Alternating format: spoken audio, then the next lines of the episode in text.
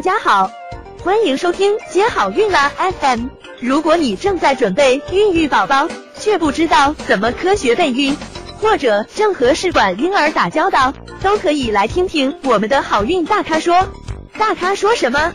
说说怎么轻松接好运。我们来了解一下剖宫产的过程是怎么样的。剖宫产的过程啊，大概需要三十到六十分钟。我看有些网上还说两个小时。现在国内很少有剖宫产手术做到那么久的。呃，像是有的医院，比如说，呃，手术技术比较娴熟的医生，甚至剖宫产二十分钟，呃，也是 OK 的。嗯，那这个过程呢，都是一样的。首先，医生呢会与你沟通，因为剖宫产毕竟是一个手术，对孕妇有一定程度的伤害，因为她的子宫上和腹壁上都要有切口。所以呢，需要签签署知情同意书。那这个同意书呢，是孕妇和家属同时签署才能进行的一项手术。那如果是择期的剖宫产呢，是要求禁食六到八小时；如果是紧急的剖宫产呢，它是不要求禁食的。那在病房呢进行术前准备，或者是在产房进行术前准备，备皮导尿之后呢，就进入手术室，躺在手术床上。那手术床上摆好体位之后呢，首先要进行麻醉。麻醉呢，通常是腰麻或者是硬膜外麻醉，也有呢腰硬联合麻醉。那现在这些麻醉技术也都比较成熟了，风险来说也没有那么大。那偶有呢，呃，这个产妇有其他的状况，不适合进行这个腰麻或者是腰硬联合这些麻醉，那只能进行局麻或者是全麻。那麻醉好，啊，病人呢就转为仰卧位，嗯，这个时候呢就铺无菌手术巾，医生呢刷完手，换上无菌的手术衣之后就上台了。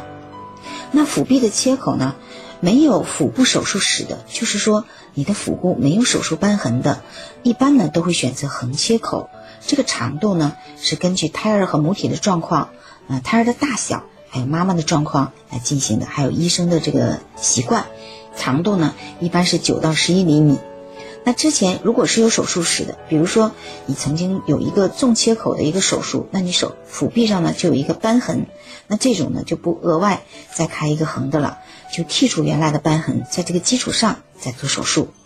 首先呢是切开子宫的下段，嗯，把羊水吸干净，接着呢就取出胎儿，嗯，还有胎盘，之后呢。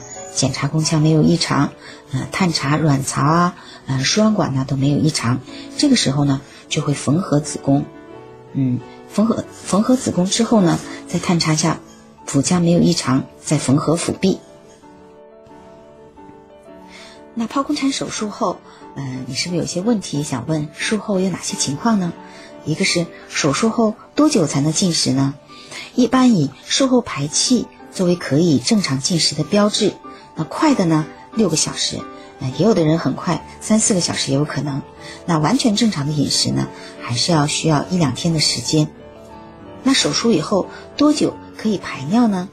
嗯，手术以后麻醉药物作用消失后，嗯，你可以在床上活动以后，护士会取出导尿管。这个时候呢，应尽快的自行排尿，嗯。降低这个导尿管插入时间过长而引起的尿路感染的危险性，而且呢，你还要多喝水，这样呢就能减少感染的风险。那术后刀口多久可以愈合呢？嗯，大概七天可以愈合。那如果愈合之后呢，是可以洗澡的，但是不能泡温泉，只能是洗涤浴。嗯，完全的愈合呢，还需要更久的时间。那了解完剖宫产的过程，我们看一下剖宫产有哪些优点呢？对于妈妈而言呢，手术基本上不会疼痛，因为有麻醉。嗯，因为顺产的疼痛是非常疼的，但是这个剖宫产手术后的刀口疼痛呢，会延续数日。嗯，对于有骨盆狭窄、生殖道畸形或者有产科合并症和并发症的妈妈而言呢，剖宫产是更安全的分娩方式。那对于宝宝而言呢？如果是对急需要宝宝从母体内娩出的情况，否则宝宝在宫内就很有危险的状况呢，剖宫产是最迅速、有效和相对安全的方式。这些呢，就是剖宫产的优点。我们再来了解一下剖宫产的弊端。